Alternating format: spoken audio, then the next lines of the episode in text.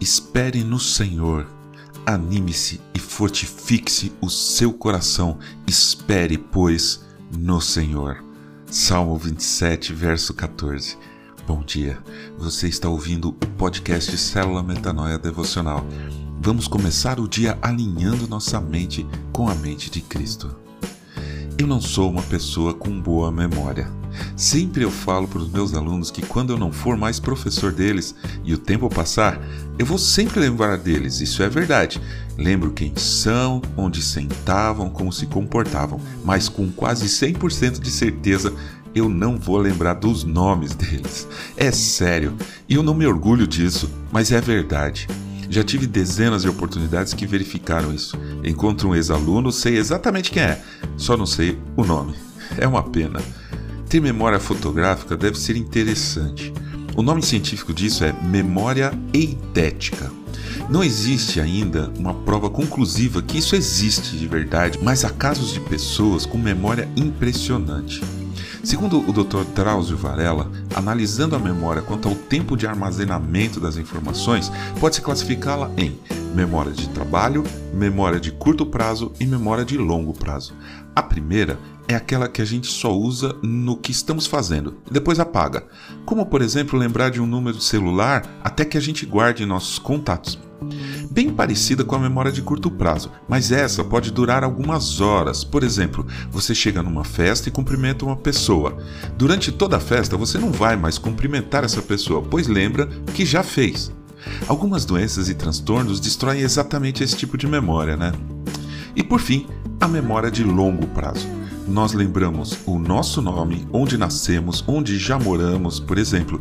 É fantástico reparar como eu me lembro de coisas de quando eu era muito novo. Por exemplo, quando o Brasil foi tricampeão de futebol, sabe? No México, a turma do Pelé, em 1970. Eu não tinha sequer 5 anos de idade, mas eu me lembro da festa, da comoção, da televisão gigante que toda a família assistia os jogos na casa da minha avó mas eu não lembro o nome de um aluninho do ano retrasado. Nós temos um certo controle sobre o que devemos lembrar ou não, um certo controle. A palavra de Deus nos instrui a usar esse controle que nós temos em várias situações. Ao povo hebreu, por exemplo, é sempre encorajado a lembrar de onde veio. Ouça, lembre-se de que você foi escravo na terra do Egito e de que o Senhor, seu Deus, o resgatou. Deuteronômio, capítulo 15, versículo 15a. Isso também serve para gente. Lembre-se de onde Deus tirou você, de onde Ele me tirou. Nesse mesmo contexto, ouça esse texto que está em Crônicas. Busquem o Senhor e o seu poder, busquem continuamente a sua presença.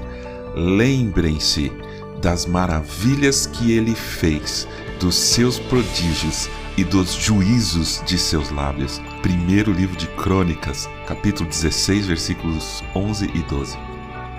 Tudo o que Deus já nos fez, nos livrou, nos deu, deve estar em nossa memória de longo prazo. Em todos os momentos, mas principalmente nos momentos mais difíceis. A memória dele é o que nos dá esperança. Espere no Senhor, anime-se e fortifique-se o seu coração Espere, pois, no Senhor.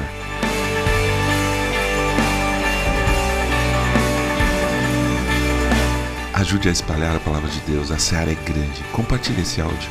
Siga-nos para ouvir toda manhã nosso podcast. E fale sempre com a gente, escrevendo para metanoia.devocional.gmail.com.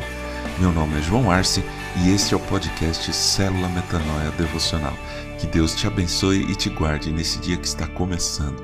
Que o Senhor sobre você levante o seu rosto e lhe dê a paz, hoje e sempre. Amém.